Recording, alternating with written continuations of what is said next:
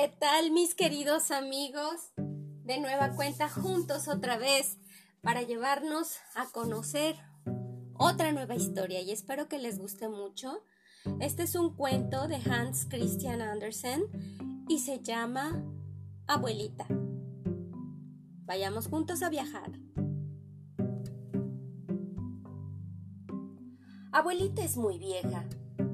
Tiene muchas arrugas y el pelo completamente blanco pero sus ojos brillan como estrellas, solo que mucho más hermosos, pues su expresión es dulce y da gusto mirarlos.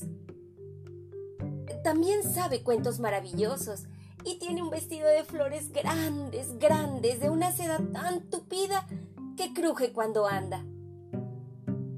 Abuelita sabe muchas, muchísimas cosas, pues vivía ya mucho antes que papá y mamá. Eso nadie lo duda. Tiene un libro de cánticos con recias cantoneras de plata. Lo lee con gran frecuencia. En medio del libro hay una rosa comprimida y seca.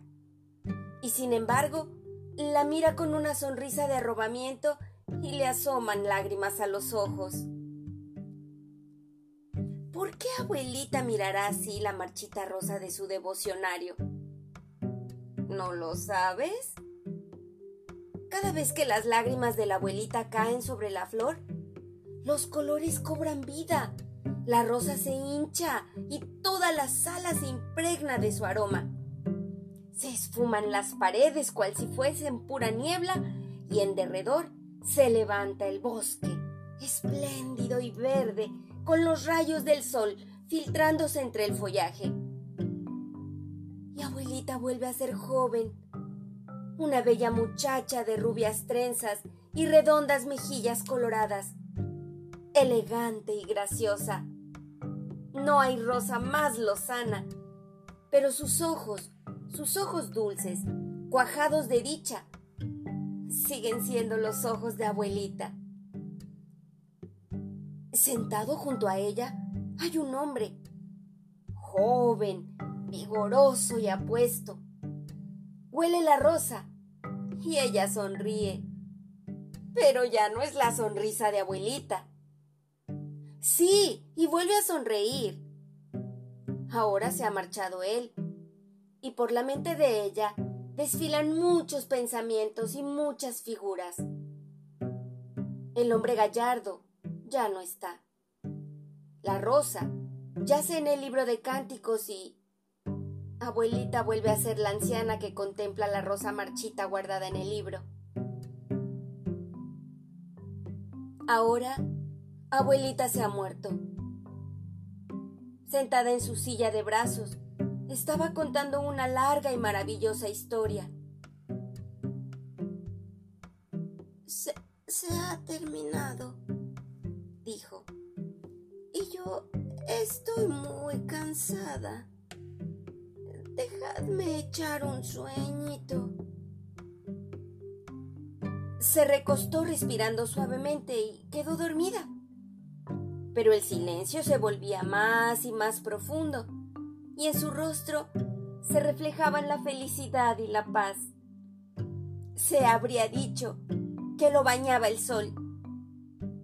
Y entonces dijeron que estaba muerta.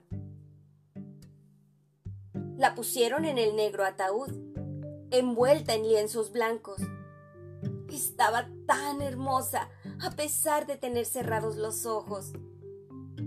Pero todas las arrugas habían desaparecido y en su boca se dibujaba una sonrisa. El cabello era blanco como plata y venerable. Y, y, no daba miedo mirar a la muerta. Era siempre la abuelita buena y tan querida. Colocaron el libro de cánticos bajo su cabeza, pues ella lo había pedido así, con la rosa entre las páginas, y así enterraron a abuelita.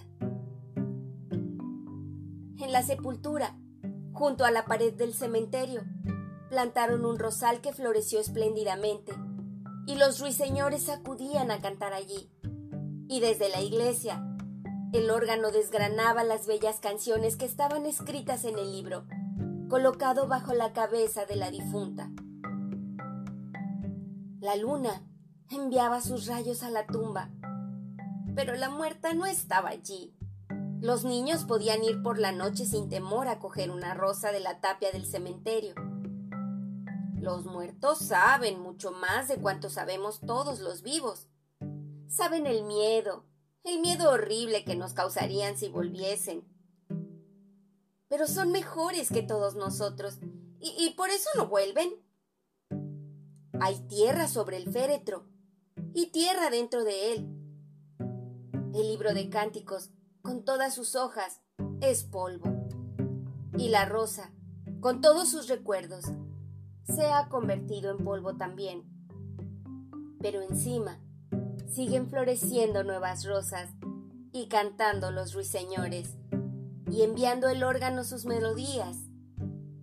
Y yo pienso muy a menudo en la abuelita y la veo con sus ojos dulces, eternamente jóvenes. Los ojos no mueren nunca. Los nuestros. Verán, abuelita, joven y hermosa como antaño cuando besó por vez primera la rosa, roja y lozana, que yace ahora en la tumba convertida en polvo. Y este es el fin de la historia. Nos escuchamos en el siguiente episodio para descubrir otros mundos sin movernos de aquí. Hasta luego.